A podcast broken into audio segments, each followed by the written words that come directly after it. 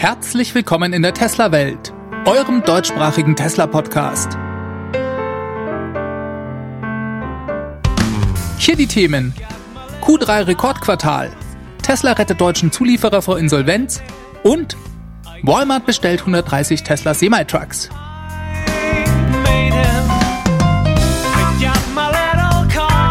Mein Name ist David und das ist die Folge 137.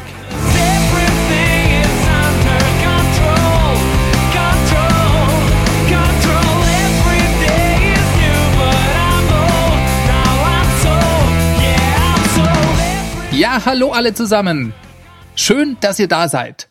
Wir sind inzwischen im Oktober angekommen. Die Zeit rast unerbittlich vor sich hin, das ist echt immer wieder krass, finde ich. Und Anfang Oktober bedeutet, dass Tesla seine Zahlen für das dritte Quartal veröffentlicht hat. Na, und wie waren die wohl? Es ist schon fast ein bisschen anstrengend, das jedes Quartal sagen zu müssen, aber es war mal wieder ein neues Rekordquartal bei Tesla. Und das inmitten einer weltweiten Pandemie. Der Rest der Automobilindustrie, der erfährt ja zum Teil dieses Jahr ein zweistelliges negatives Wachstum. Nur Tesla wächst weiterhin mit einer unglaublichen Geschwindigkeit. Das ist schon was Besonderes. Schauen wir uns das Ergebnis mal an. Im dritten Quartal konnte Tesla 139.300 Fahrzeuge liefern. Gebaut haben sie 145.000 und 36 Stück. Das ist mal wieder ein großer Schritt nach vorn, dieses Mal war die Fabrik in Fremont nicht wie im Q2 sechs Wochen lang geschlossen. Das erklärt diesen großen Abstand zum letzten Quartal. Wobei, es gab anscheinend auch in diesem Quartal einen circa zehntägigen Produktionsstopp wegen Wartung und Umbauten in der Gigafactory in Shanghai. Das fand in den letzten beiden Septemberwochen statt. Rein produktionsmäßig wäre also vielleicht sogar noch ein bisschen mehr gegangen. Der Kernpunkt für mich ist, dass Tesla weiter seine Produktionskapazitäten ausgebaut hat und gleichzeitig alle Fahrzeuge absetzen kann. Es gibt also keinerlei Nachfrageprobleme und das ist was, das kann in diesen Zeiten eigentlich kein anderer Hersteller sagen. Also eine neue Bestleistung von Tesla. Ich drösel euch das noch kurz nach Modellen auf. Vom Model S und X wurden 16.992 Fahrzeuge gebaut und 15.200 geliefert. Das ist auch eine leichte Verbesserung zum Vorquartal. Vom Model 3 und Model Y wurden insgesamt 128.044 Stück gebaut und 124.100 Fahrzeuge geliefert. Wir schauen uns zum Vergleich mal kurz das dritte Quartal 2019 an, das Vorjahresquartal. Da konnte Tesla etwas über 97.000 Fahrzeuge liefern und 96.000 produzieren. Das bedeutet, wenn man die Lieferzahlen nimmt, einen Zuwachs von 43 Prozent zum Vorjahresquartal wenn wir uns zum Spaß mal das bisher beste Quartal in Teslas Geschichte anschauen, das war das Q4 2019, ist das immer noch eine Steigerung von 24 Prozent. Damals hat Tesla rund 112.000 Fahrzeuge ausgeliefert. Das ist schon richtig gut. Damit ist Tesla übrigens immer noch auf dem Weg, sein selbst gestecktes Ziel von 500.000 Fahrzeugen dieses Jahr zu erreichen. Dieses Ziel, das haben sie übrigens sich vor der Pandemie gesteckt. Das darf man auch nicht vergessen. Es gäbe also eine mehr als gute Erklärung dafür, falls Sie das Ziel nicht erreichen sollten. Im Moment schaut es aber noch so aus, als sei das möglich. Dafür müssten Sie im nächsten Quartal etwas über 180.000 Fahrzeuge liefern. Das ist schon viel, aber es ist durchaus denkbar.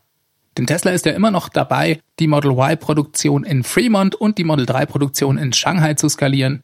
Und wer weiß, vielleicht überraschen sie uns ja sogar mit einigen chinesischen Model Y am Ende des Jahres. Was die Q3-Zahlen für das finanzielle Ergebnis von Tesla bedeuten, das werden wir wie immer erst in ein paar Wochen erfahren. Neben der deutlichen Umsatzsteigerung erwarte ich mir da auch ehrlich gesagt positive Nachrichten in Bezug auf den Cashflow und auf den Gewinn. Ich denke da einfach daran, dass Tesla im letzten Quartal mit rund 91.000 gelieferten Fahrzeugen einen ganz knappen Gewinn ausweisen konnte. Naja, und dieses Quartal sind fast 50.000 Fahrzeuge obendrauf gekommen. Das wird sich in den Zahlen niederschlagen. Das waren also eigentlich richtig gute Nachrichten diese Woche. Die Börse hat das leider nicht honoriert. Da konzentriert sich alles auf die Covid-19-Erkrankung von Donald Trump. Das hat zumindest letzten Freitag verständlicherweise den größeren Bass verursacht. So, positive Nachrichten gab es diese Woche aber auch aus Deutschland. Denn Tesla, die haben hier einen angeschlagenen Automobilzulieferer aus Rheinland-Pfalz übernommen. Es geht um die Firma ATW aus Neuwied. Die kannte ich vorher auch nicht. Die Firma hat bisher Getriebemontagelinien für Magna gebaut und interessanterweise auch Batteriemontagen, nämlich für BMW und Daimler Accumotive. Daneben gab es aber noch jede Menge anderer Kunden aus der deutschen Automobilindustrielandschaft. Zum Beispiel VW, ZF, Weiland und Brose gehörten auch zum Kundenkreis. Dem Unternehmen ging es eigentlich bis vor kurzem noch recht gut. Es galt sogar als hochprofitabel. Dann aber kam die Corona-Krise und damit brachen die Aufträge weg. Auch die Kurzarbeit hat da nicht geholfen und so befand sich die Firma eigentlich auf dem Weg in die Abwicklung. Dann kam Tesla und rettete das Unternehmen vor der Pleite. Das Schöne ist, alle 210 Arbeitsplätze werden durch den Deal gerettet und für Tesla war das sicher auch kein schlechter Deal. Denn nachdem die Firma quasi pleite war, dürften sie das Unternehmen zum Schnäppchenpreis bekommen haben. Eine coole Sache also, die 210 Mitarbeiter dürften sich freuen, dass sie jetzt doch nicht gekündigt werden und Tesla bekommt hier top ausgebildete und hochspezialisierte Ingenieure mit Know-how im Bereich Batteriemontagen. Das ist doch mal eine Win-Win-Situation. Ja, komisch eigentlich, dass hier erst ein Konzern aus den USA kommen muss. Wieso hat denn da niemand aus der deutschen Automobilindustrie reagiert? Darüber können wir nur spekulieren. Ich könnte mir verschiedene Gründe dafür vorstellen, Einmal ist das vielleicht die mangelnde Bereitschaft zur vertikalen Integration bei den klassischen Automobilherstellern. Einfach, weil man schon immer auf externes Know-how von Zulieferern gesetzt hat. Und dann hätte so ein Kauf ja auch vielleicht vorausgesetzt, dass man tatsächlich selbst Batteriezellen herstellen möchte. Davon sind viele unserer Hersteller leider noch sehr weit entfernt. Auch wenn es erste Ansätze gibt, dass sich das bessert. Und dann befindet sich die deutsche Automobilindustrie natürlich mitten in der Krise. Da denkt man sich ja zwei, drei, viermal nach, bevor man neue Investitionen tätigt. Und vielleicht war Tesla da einfach schneller. Wie dem auch sei, Tesla hat jetzt in Deutschland auf einen Schlag 210 hochqualifizierte Mitarbeiter mehr. Die wissen sehr gut, wie man Montagelinien fertigt, sogar für die Batterieherstellung. Ich finde, das ist kein so schlechter Asset, wenn man gerade dabei ist, in Brandenburg und an ein paar anderen Orten künftige Terra-Factories zu bauen. Kommen wir zum nächsten Thema. Ich habe euch ja in der letzten Folge gesagt, dass es interessant sein wird zu sehen, welche Auswirkungen genau der Battery Day haben wird. Ja, und über eine konkrete Auswirkung kann ich euch diese Woche sogar schon berichten. Denn das Unternehmen Walmart hat in Kanada seine bereits 2017 getätigte Bestellung von 15 Tesla Semi-Trucks auf jetzt 130 Stück erhöht. Dass sie das aufgrund des Battery Days gemacht haben, wurde zwar so in der Pressemitteilung nicht gesagt. Ich unterstelle das jetzt einfach mal, einfach aufgrund der zeitlichen Nähe. Ich könnte mir das sehr gut vorstellen. Für den Tesla Semi-Truck musste man bei Bestellungen direkt nach der Präsentation 2017 5000 Dollar anzahlen. Diese Summe hat Tesla dann kurze Zeit später auf 20.000 Dollar erhöht. Das heißt, Walmart hat nun also über 2,3 Millionen Dollar für diese Bestellung angezahlt. Das ist schon viel Asche. Das macht man nicht einfach mal so aus Spaß. Wir sind ja hier nicht bei Nikola Motors. da hat die Vorbestellung nämlich nichts gekostet Dementsprechend war die Aussagekraft einer Vorbestellung da auch nicht besonders hoch. Ich habe es jetzt ehrlich gesagt nicht mehr ganz genau im Kopf, aber ich meine, die letzte bekannte Zahl, was die Vorbestellungen des Tesla Semi-Trucks angeht, lag so bei über 2000 Stück. Das ist keine offizielle Zahl von Tesla, sondern lediglich die Summe aller bekannt gewordenen Vorbestellungen aus der Community. Und bekannt geworden sind solche Vorbestellungen eigentlich nur, wenn die entsprechenden Firmen Pressemitteilungen dazu veröffentlicht haben. So wie jetzt eben Walmart hier. Ich denke, das dürfte auch nur ein kleiner Teil der Vorbesteller gemacht haben. Vielleicht insbesondere, wenn es um besonders große Bestellungen ging. Das heißt, die Auftragsbücher für den Semi-Truck dürften bei Tesla gut gefüllt sein. Überhaupt bin ich ja der Überzeugung, dass dieses Produkt einschlagen wird wie eine Bombe. Denn es ist das erste Mal, dass Teslas neue Zellen zum Einsatz kommen. Und diese machen das Fahrzeug überhaupt erst möglich. Denn so einen Truck mit über 800 Kilometern Reichweite bei so einem niedrigen Preis, mit dem er sich schon nach wenigen Jahren rechnet, das kann außer Tesla niemand in dieser Form nächstes Jahr liefern. Und auch wenn 2021 die Stückzahlen noch nicht so hoch sein werden, dürfte da einigen Leuten in der Industrie schon ganz schön die Düse gehen. Vielleicht erinnert ihr euch noch an dieses Zitat von einem der Führungskader bei Daimler, der sagte, dass der Tesla Semi-Truck den Gesetzen der Physik widerspräche also schlicht und ergreifend nicht möglich sei. Ja, und damit hatte er zum Zeitpunkt seiner Aussage sogar recht gehabt, denn die Zellen dafür hat Tesla erst jetzt am Battery Day vorgestellt. Also ihr merkt schon, ich bin ziemlich gehypt, was diesen Truck angeht. Und da finde ich es auch, wie gesagt, verkraftbar, wenn das Berliner Model Y nicht direkt von Anfang an die neuen Zellen bekommt. Die frühere Einführung des Semi-Trucks finde ich da wichtiger. Aber zurück zu Walmart. Die wollen in den nächsten fünf Jahren insgesamt 3,5 Milliarden Dollar investieren. Ein Teil des Geldes, der soll in die Bestrebungen gehen, das Unternehmen bis 2040 klimaneutral zu gestalten.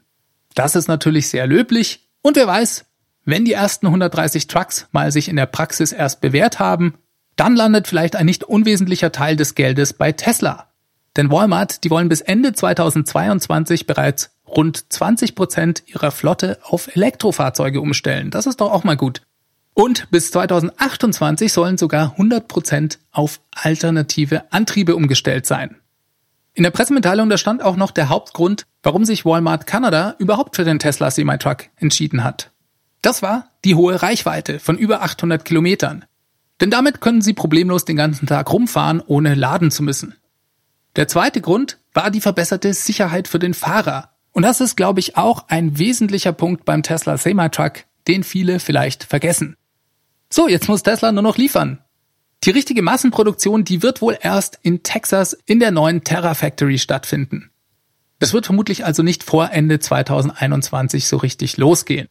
Trotzdem wollte Tesla ja durchaus vorher auch schon einige Pre-Production-Fahrzeuge bauen und vor allem erstmal bei sich selbst zu Testzwecken im Einsatz haben, aber sie haben auch gesagt, dass sie in diesem Rahmen auch einige der Kunden beliefern werden, die schon sehr lange auf ihre Fahrzeuge warten. Die werden also auch diese ersten Fahrzeuge zur Verfügung gestellt bekommen. Daher könnte es durchaus schon sein, dass Walmart 2021 erste Fahrzeuge sieht. Wir bleiben da am Ball. Ich bin schon super gespannt, wann das passiert und kann es kaum erwarten, bis erste Tesla Semi-Trucks Model 3 und Model Y in den USA ausliefern. So, dann habe ich noch eine kleine Info für euch zu Teslas geplanten Fabrik in Texas. Da wurde nämlich bekannt, dass Tesla wohl nochmal zusätzlich Land gekauft hat. Und zwar grenzt das genau an das bisherige Grundstück an. Das war ja mit 2100 Hektar sowieso schon riesig und das größte Grundstück, das Tesla überhaupt hat. Im Moment steht da noch kein einziges Gebäude und Tesla hat also bereits jetzt schon die nächste Erweiterung von 381 Hektar klargemacht. Dadurch wird das Gelände nicht nur größer, sondern die neue Parzelle bietet Tesla auch Zugang zu verschiedenen Straßen, an die das Ganze angrenzt. Das war also vielleicht auch eine Entscheidung, um die Infrastruktur vor Ort noch mal ein bisschen zu verbessern. Gerüchteweise ist Tesla mit seiner Shoppingtour vor Ort noch gar nicht fertig.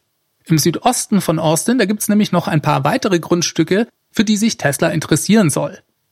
Eins ist klar, die Terra Factory in Texas wird gigantisch. Die Arbeiten dort sind bereits im vollen Gange das könnt ihr euch ja denken. Die haben einen großen Teil des Geländes bereits voll vorbereitet. Dadurch ist auch bereits die ungefähre Grundform des Gebäudes erkennbar. Das fand ich auch sehr interessant. Das schaut nämlich genauso aus, wie ursprünglich die Pläne zur Gigafactory in Nevada mal waren. Das fand ich auch einen interessanten Punkt. Kommen wir mal zu ein paar kurzen Meldungen, die sich vor allem aus einigen Tweets von Elon ergeben haben. Tesla plant interessanterweise, seine Aktivitäten auf Indien auszuweiten. Und zwar schon nächstes Jahr. Das versprach Elon jemanden, der gezielt danach fragte. Da antwortete er, Next year, for sure. Also auf jeden Fall machen wir das nächstes Jahr. Das finde ich sehr spannend, denn Indien hat ja einfach schon allein aufgrund der Größe ein riesiges Potenzial. Auf der anderen Seite funktionieren ja Mobilität und noch einige andere Dinge dort vollkommen anders. Es wird also sehr spannend sein zu sehen, wie Tesla sich dort genau positioniert. Vielleicht gibt's ja dann auch in Indien ein eigenes Design Center, das Fahrzeuge speziell für den indischen Markt entwickelt. Das ist jetzt wilde Spekulation von mir, aber vielleicht könnte Tesla ja da in den Bereich der urbanen Mobilität einsteigen. Denn in Indien sind die Situation und die Anforderungen an Mobilität komplett anders. Herkömmliche Fahrzeuge machen dort an vielen Stellen einfach wenig Sinn. So, und wenn wir jetzt schon von eigenen Designstudios mit eigener Fahrzeugentwicklung sprechen, will ich euch gleich noch von einem zweiten Tweet von Elon erzählen. Da bestätigte er nämlich nochmal, dass sowohl Berlin als auch Shanghai ein eigenes Designstudio bekommen werden. Aber nicht nur das, sondern beide sollen auch für ihre jeweiligen Märkte eigene Fahrzeuge entwickeln. Das ist doch nochmal eine coole Präzisierung von Elon. Er stellt also damit in Aussicht, dass wir uns in Zukunft auf noch mehr Modelle einstellen können.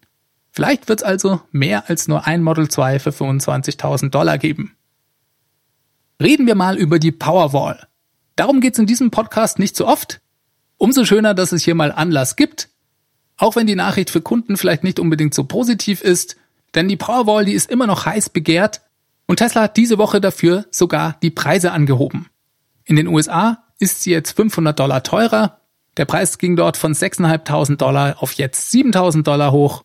Allerdings ist es in den USA so, dass der Preis der Powerwall günstiger wird, wenn man mehrere davon nimmt. Weil man nur einen Inverter braucht, der damit dabei ist, und der ist relativ teuer. Bei uns ist das leider nicht der Fall. Ich habe da mal auf der Webseite nachgeschaut. Bei uns kostet eine Powerwall 6.700 Euro. Dazu kommt dann immer noch die sogenannte unterstützende Hardware für 1.600 Euro. Also im Package landet man dann bei 8.300 Euro. Und es ist egal, ob man eine, zwei oder fünf kauft. Das wird leider nicht billiger. Die Installation, die kommt dann noch oben drauf. Ich bin mir jetzt gar nicht sicher, ob bei uns sich hier der Preis groß verändert hat mit der Preiserhöhung in den USA. Das letzte Mal habe ich euch von einer Preiserhöhung bei der Powerwall erzählt. Das ist schon ewig her. Das war in der Folge 34, meine ich, im Oktober 2017. Damals war der Preis übrigens teurer als heute. Der lag bei 6.850 Euro für die Powerwall. Dafür gab es damals aber die unterstützende Hardware günstiger. Die lag nämlich bei 1.130 Euro. Unterm Strich kostet die Powerwall heute also 320 Euro mehr als 2017. Einen großen Unterschied macht das also nicht. So, reden wir noch über ein paar coole Updates diese Woche. Erstmal über noch eine Ankündigung von Elon auf Twitter. Hier sagte er, dass Tesla für Kunden mit dem Paket FSD eine Rundumsicht des Autos aus der Vogelperspektive anbieten werde. Das ist schon eine praktische Sache, vor allem beim Einparken, und ich bin schon sehr gespannt, wie Tesla das umsetzen will, denn das müssen sie ja irgendwie aus den Bildern der verschiedenen Kameras berechnen. Das wird sehr interessant sein zu sehen, wie sie da gerade mit Objekten umgehen, die sehr nahe am Fahrzeug sind. Also, interessantes neues Feature für FSD-Kunden. Leider fehlt in seinem Tweet jegliche Zeitangabe. Da würde ich jetzt aber denken, das kommt mit dem Rewrite der Autopilot-Software am Ende des Jahres. Dann hat Tesla damit begonnen, das Software-Update mit der Nummer 2020.40 an erste Kunden auszurollen. Eine richtig coole Sache ist da dabei. Besitzer von Model 3 und Y erhalten nämlich in der Aktualisierung eine zusätzliche Funktion namens ChargePort Inlet Heater, also einen beheizten Ladestecker. Damit reagiert Tesla auf die Kritik von Besitzern, vor allem beim Model 3. Da kam es ja durchaus mal vor, dass bei starkem Frost die Klappe des Ladeports eingefroren ist. Tesla hatte zwar da in der Vergangenheit schon mal versucht, mit Software drauf zu reagieren, aber inzwischen ist da wohl auch hardwareseitig was passiert. Denn diese Funktionalität scheinen nicht alle Model 3 Besitzer zu bekommen, denn gerade bei älteren Fahrzeugen taucht dieses neue Feature in der Softwarebeschreibung beim Update nicht auf. Es ist nicht ganz klar, welche Fahrzeuge das Feature bekommen und welche nicht. Es gibt Spekulationen, die mutmaßen, dass dies vielleicht mit der Einführung des Model Y im März auch ins Model 3 Einzug erhalten haben könnte. Wir wissen es nicht genau. Falls jemand von euch da draußen ein Model 3 hat, das vor März 2020 gebaut wurde und dieses Update inklusive des beheizten Ladeports bekommt, dann meldet euch doch mal bei mir, schreibt mir gerne ein Feedback at teslawelt.de oder ruft die Tesla Welt Hotline an, das fände ich auch ganz spannend das ist die 0211 9763 2363, das kennt ihr schon. Das würde mich brennend interessieren, ab wann Tesla diese Hardwareänderungen in die Fahrzeuge eingebaut hat. Denn ein beheizter Ladeport, das ist sicher schon eine coole Sache. Das war aber noch nicht alles. Im besagten Update gibt's da noch zwei kleinere Features. Einmal kann man sich jetzt das Handy aussuchen, mit dem sich das Fahrzeug als erstes per Bluetooth verbinden soll. Man kann also eine Priorität auf ein bestimmtes Smartphone setzen das ist in jedem Fall praktisch, wenn man mit mehreren Personen und Smartphones ins Fahrzeug steigt, die das Fahrzeug bereits kennt. Und dann gibt's noch die Möglichkeit, eine vierstellige PIN für das Handschuhfach zu vergeben. Ihr wisst ja, eine PIN konnte man bisher schon einstellen, um das Fahrzeug zu starten. Jetzt gibt's das also noch zusätzlich als Sicherheitsmaßnahme für das Handschuhfach. So, das war aber immer noch nicht alles, denn inzwischen ist sogar bereits das Update 2020.40.1 aufgetaucht. Und darin enthalten ist noch eine sehr interessante Änderung an Teslas Full Self Driving Paket. Das betrifft die Ampel- und Stoppschilderkennung. Neu ist jetzt, dass das Fahrzeug, wenn es sich einer grünen Ampel nähert, unter Umständen auch ohne Eingabe des Fahrers weiterfährt. Bisher sollte man das ja immer noch mal bestätigen, ob das Fahrzeug wirklich über die Ampel fahren darf oder nicht. Bei fehlender Eingabe hielt das Auto bisher einfach an, auch wenn die Ampel grün war. Ja, da hat die Software in der Zwischenzeit wohl wieder was dazugelernt. Jetzt kann es einem also passieren, dass das Fahrzeug bereits automatisch bei Grün über die Kreuzung fährt. Das klappt aber wohl noch nicht immer. Tesla formuliert das etwas vorsichtig in den Release Notes. Es funktioniert wohl vor allem dann, wenn es einen schnurgeraden Weg über die Kreuzung gibt. In diesem Fall, da färbt sich dann die Stopplinie auf dem Display grün, an der das Fahrzeug sonst gehalten hätte. Daran kann man dann erkennen, dass das Fahrzeug die Intention hat, weiterzufahren. Es klappt übrigens auch noch nicht, wenn man an einer roten Ampel angehalten hat und diese wieder auf grün schaltet. Auch da wird das Fahrzeug weiter nicht automatisch losfahren, außer es gibt ein vorausfahrendes Fahrzeug. Klingt interessant und es ist mal wieder beeindruckend zu sehen, wie schnell die Software dazulernt. Mal sehen, wie das in der Praxis funktioniert. Kommen wir noch zu einem Euro NCAP-Test von aktuellen Fahrsystemen. Die Euro NCAP, falls die euch nicht sagt, das ist eine Gesellschaft europäischer Verkehrsministerien, Automobilclubs und Versicherungsverbände mit Sitz in Brüssel. So steht das Ganze auf Wikipedia. Die machen Sicherheitsbewertungen von Fahrzeugen und auch Crashtests. Und die haben aktuell einen Test von verschiedenen Fahrassistenzsystemen veröffentlicht. Da wurde unter anderem auch das Model 3 mit dem Tesla Autopilot bewertet. Und das bekam interessanterweise nur eine mittelmäßige Note. Wobei wir uns da anschauen müssen, wie diese Note zustande kam. Die besteht nämlich aus zwei Teilen. Einmal aus der rein technischen Performance des Systems und dann aus der Miteinbeziehung des Fahrers. Driver Engagement heißt das auf Englisch. Interessant ist hier, dass das System von Tesla, was die technische Leistung angeht, eine absolute Bestnote erhalten hat. Es landet auf Platz 1 unter allen getesteten Fahrzeugen. Dafür bekam das Model 3 von der Euro NCAP eine unterirdische Bewertung, wenn es um die Einbeziehung des Fahrers geht. Insgesamt kommt dadurch diese mittelmäßige Gesamtnote zustande. Was heißt denn jetzt Einbeziehung des Fahrers genau? Das steht in der Beschreibung des Tests, da spielen verschiedene Sachen eine Rolle. Bewertet wird unter anderem das Marketingmaterial des Autoherstellers, insbesondere die Darstellung des Assistenzsystems im Marketing. Dann geht es darum, inwieweit das System den Fahrer überwacht. Einfach um sicherzustellen, dass er im Fahrprozess mit einbezogen wird. Bewertet wurde auch, ob es einfach für den Fahrer ist, mit dem System zu interagieren und wie klar das Auto seinen Assistenzstatus kommuniziert. Also, ihr seht schon sehr unterschiedliche Dinge und Tesla bekommt, was das angeht, eine sehr schlechte Note. Kritisiert wird zunächst einmal der Name Autopilot. Den findet die Euro NCAP unangemessen. Denn sie sagen, der suggeriere vollständige Automatisierung. Diese würde ebenfalls von Teslas Werbematerial so transportiert. Nachdem Tesla ja keine Werbung macht, nehme ich mal an, sie reden von der Webseite, Wobei dann im Handbuch wiederum die Grenzen der Systemfähigkeiten korrekt angegeben seien. Das würde wiederum dann zur Verwirrung beim Kunden führen. Kritisiert wurde auch, dass zwar die Statusinformationen des Systems sehr klar seien, diese würden aber durch das fehlende Head-Up-Display nicht in der klaren Sichtlinie des Fahrers liegen. Dann sei das Fahrzeug zwar auch mit einer Innenraumkamera ausgestattet, diese werde aber nicht für die Fahrerüberwachung verwendet. Dazu werde sich nur auf die Lenkradeingabe des Fahrers verlassen. Auch ein kooperatives Fahren zwischen dem Assistenzsystem und dem Fahrer sei nicht möglich, da ja Autopilot abschalte, wenn der Fahrer tatsächlich lenke. Das soweit die Punkte, die zu dieser schlechten Note geführt haben. Bei dem allerletzten Punkt muss ich euch sagen, mir ist nicht so ganz klar, was die mit kooperativen Fahren meinen. Ich weiß nicht genau, was die sich da erwarten oder vorstellen, weil entweder möchte ich ja, dass Autopilot das Auto steuert oder ich will eingreifen und selber fahren. Wie auch immer. Ich finde das ein interessantes Ergebnis, denn es bestätigt, dass Autopilot technisch das eindeutig beste System am Markt ist. Gehen wir mal die Negativpunkte kurz durch. Dass der Name Autopilot Kunden verwirrt, das halte ich für ausgemachten Unfug. Darüber haben wir bereits öfters gesprochen.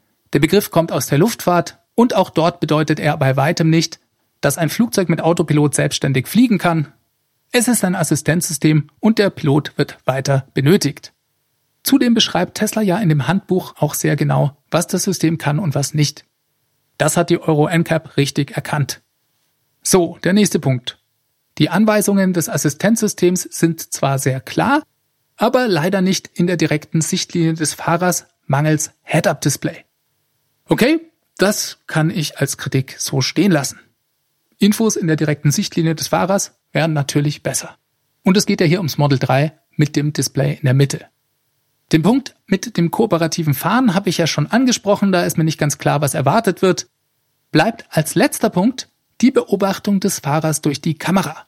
Und ja, das stimmt zwar, aktuell benutzt Tesla lediglich die Eingabe durchs Lenkrad als Feedback, allerdings ist das etwas, was sich in Zukunft wohl ändern wird.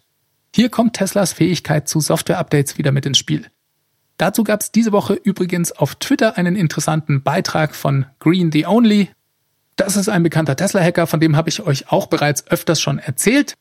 Der hat nämlich im Code der Software einige Variablen gefunden, die genau darauf hinweisen, was das System im Hintergrund mit den Bildern aus der Innenraumkamera anstellt. Und zwar trainiert es und versucht genau zu lernen, wo der Fahrer hinschaut.